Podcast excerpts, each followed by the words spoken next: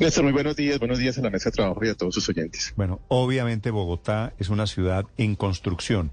Estas excusas que pide la alcaldesa Claudia López son por qué y qué ha logrado usted hablar con los contratistas, doctor Sánchez. Bueno, efectivamente tenemos que disculparnos con los ciudadanos y con los vecinos de este sector. La, la obra tenía un plazo inicial de construcción de 16 meses. El contratista, como todos los contratistas del IDU, pues tienen obligaciones muy claras pactadas en unos contratos. Cuando comienzan a incumplirse, tanto desde el punto de vista del plan de trabajo como de otras obligaciones, pues lo que hace la entidad es apremiarlos, llevarlos a pruebas sancionatorios, a multas. Y en el caso de Estratista, que está en la calle 85, que también tiene la calle 3 y la 79, ya está a punto de una, una caducidad del contrato. O sea, estamos, ya acudimos a todas las instancias que el contrato nos eh, permite para poder obligarlo a cumplir las obligaciones.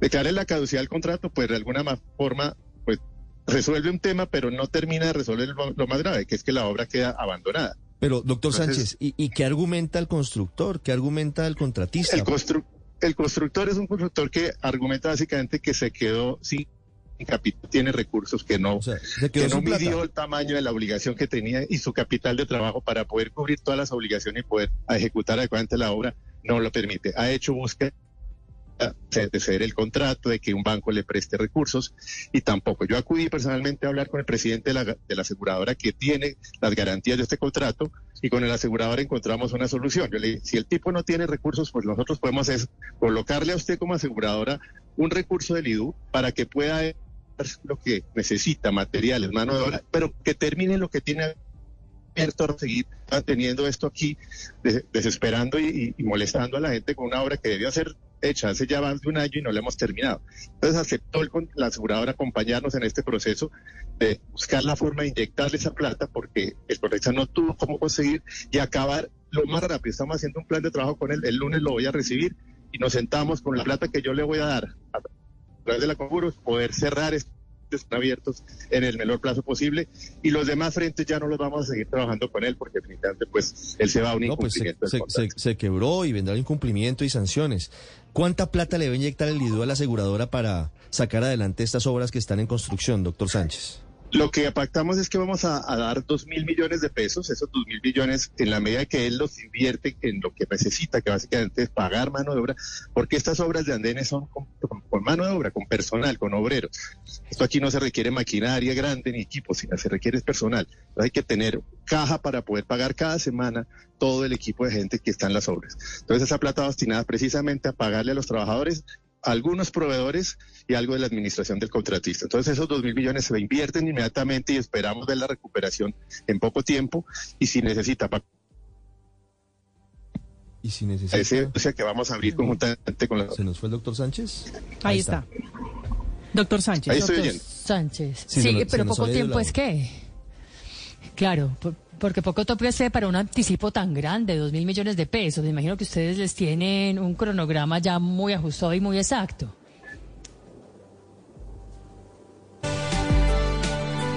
Doctor Sánchez, excúseme, teníamos dificultades con la comunicación. Paola, volvamos a plantear la pregunta al director del IDU. Sí, director, estaba preguntándole que dice usted que en poco tiempo deberán verse reflejados esos dos mil millones de anticipo que le están dando nuevamente al contratista para que termine por fin las obras. Pero poco tiempo es cuándo. ¿Qué dice el cronograma de ustedes y qué pasa si vuelve e incumple? Y se le acaba en esta, en esta ocasión nuevamente la caja y el efectivo. Sí, lo que hemos hecho es básicamente una proyección de eh, qué va a invertir esos recursos y en cuánto tiempo efectivamente se terminan las obras. Yo, lo que hablé con el contratista ayer, pero el lunes me va a entregar ya la programación exacta, aspiraría que máximo en tres meses terminemos todos los frentes que están abiertos en la 85, en la 73 y en la 79. Y con eso terminaríamos este contrato con este sector. Sí, es muy rápido. ¿Y, ¿Y, se logra? Sí, es que, es que no falta mucho. La verdad es que eh, ahora lamentablemente no es compleja de hacer. Lo complejo a veces sí son las redes de servicios públicos, pero el contratista lo que se quedó fue líquido completamente. Entonces lleva más de tres, cuatro meses sin nadie en la obra. Tiene un vigilante y dos o tres trabajadores. Entonces, así no se puede hacer una obra como pero, lamentablemente nos toca cuidar esta figura. Pero fíjese el ejemplo de la calle 85, doctor Sánchez. Intervinieron fuertemente hasta la carrera octava. Pero ellos tienen el contrato hasta la carrera 15. Y lo que hicieron desde la octava hasta la 11 por lo menos es poner una cantidad de palos de madera como para delimitar lo que van a hacer. Eso donde no han comenzado a hacer obra, pero sí pusieron unos palos para decir aquí estamos, ¿se va a terminar? O sea, ¿se va a acabar toda la obra o lo que se hace con estos dos mil millones de pesos es terminar lo que ya están construyendo? Lo que ya tiene hoy Polizombre, que está excavado y que tiene eh, un avance relativamente bueno, pero que son fáciles. Lo que, los palos que colocaron, que era para instalar una Polizombre, ya les pedí que los retiraran. Esperamos que no se intervino con este contrato, los vamos a... Sí, pero estos dos mil millones se microdividen, se atomizan, es decir, un pedacito para cada obra. Sí, es para o más bien. No es para todas las obras. Claro, pero ahí le quiero hacer la pregunta, doctor Sánchez. ¿No es mejor cuando se hacen estas, estas obras? Yo no sé de este tema y por eso le estoy preguntando. Eh, comenzar una, terminar una, abrir la otra, cerrar la otra y no todo de a poquito, todo inconcluso y todo como a medias y caminando despacio. Bueno, muchas veces los contratos tienen unos planes de manejo de tráfico que nos los eh, determina la Secretaría Distrital de Movilidad. O sea, no se cierra toda la obra precisamente porque generaríamos más afectación a la movilidad de los peatones y los vehículos.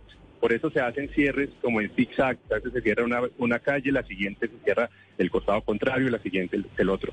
Y en la medida que se van entregando esos tramos se autorizan. Pero aquí pues no, no, no vamos a pedirle al que presente los estudios de planes de manejo tráfico para cerrar más vías, pues porque básicamente ha sido una persona que no ha cumplido el contrato y que ya nos toca de verdad aplicar una sanción eh, grande y terminar la obra con eso. Doctor Sánchez, ¿quién es el constructor? El constructor es una empresa más Grotco, una empresa constructora eh, que lleva, pues tiene experiencia, pero claramente también tiene dificultades financieras. Doctor Sánchez, eh, esto en cuanto a las obras pequeñas, y es un tema, es un fenómeno nacional que está ocurriendo en muchos casos, dicen constructores, se les han subido los costos por el dólar, los insumos carísimos, y eso ha, afectado el cierre de las obras. ¿Qué está pasando de otro lado con las grandes obras de Bogotá, tipo Metro, tipo Avenida 68, tantos frentes de obra que tenemos? ¿Cómo están? ¿Sí, sí se pueden terminar? ¿Están muy retrasadas? Bueno, todos los demás frentes de obra, de las mega obras, llamémoslos así, tanto 88, la avenida Cali, la avenida Novena al norte, la avenida Mutis, la avenida Caracas acá en el sur, están avanzando dentro de los programas de trabajo. O sea, ninguno tiene en este momento eh, atrasos superiores al 5%, que es donde nosotros ya generamos una obligación de un plan de contingencia. En las demás obras estamos avanzando. Ningún contratista hasta ahora ha pedido prórrogas ni ha pedido tampoco ningún ajuste económico del contrato. Estamos entonces siempre encima para evitar precisamente que eso se dé y vamos a, estar informándoles cualquier dificultad que presente las obras. Pero esas grandes obras hasta el momento, como lo digo, no tienen atrasos superiores al 5%. Director, nosotros aquí en Blue Radio revelamos eh, que la empresa china encargada de la construcción del metro frente al requerimiento del presidente Gustavo Petro de que quiere el metro subterráneo por la Caracas, nos dicen que le van a hacer una propuesta a ustedes para que se firme un otro sí y el metro no vaya hasta la 72, la primera línea, sino hasta la 100, y ese tramo de la 72 a la 100 sea subterráneo. Con eso obtienen más recursos y además evalúan si la cantidad de recursos que le entregan de ese otro sí alcanzaría para que la Caracas totalmente sea subterránea o una parte. ¿Qué conocen ustedes de esos estudios que les van a presentar a ustedes la empresa china, tanto a ustedes como al gobierno nacional?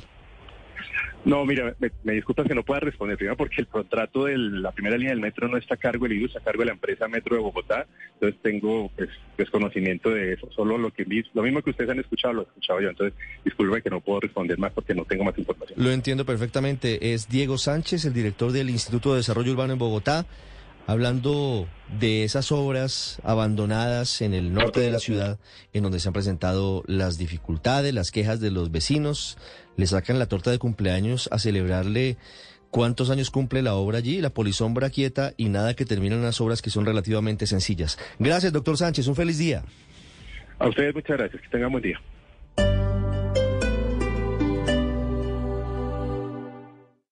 Esta es Blue Radio. Sintonice Blue Radio en 89.9 FM y grábelo desde ya en su memoria y en la memoria de su radio. Blue Radio, la alternativa.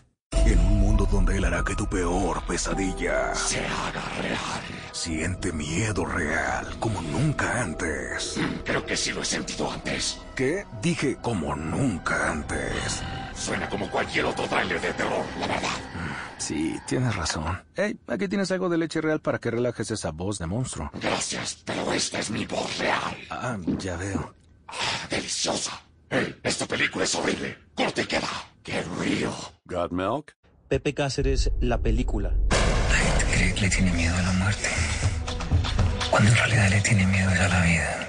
Yo quiero ser figura. No basta con querer. Hay que serlo. Nosotros no estamos hechos del mismo material que el resto del mundo. Solo en cines, enero 19.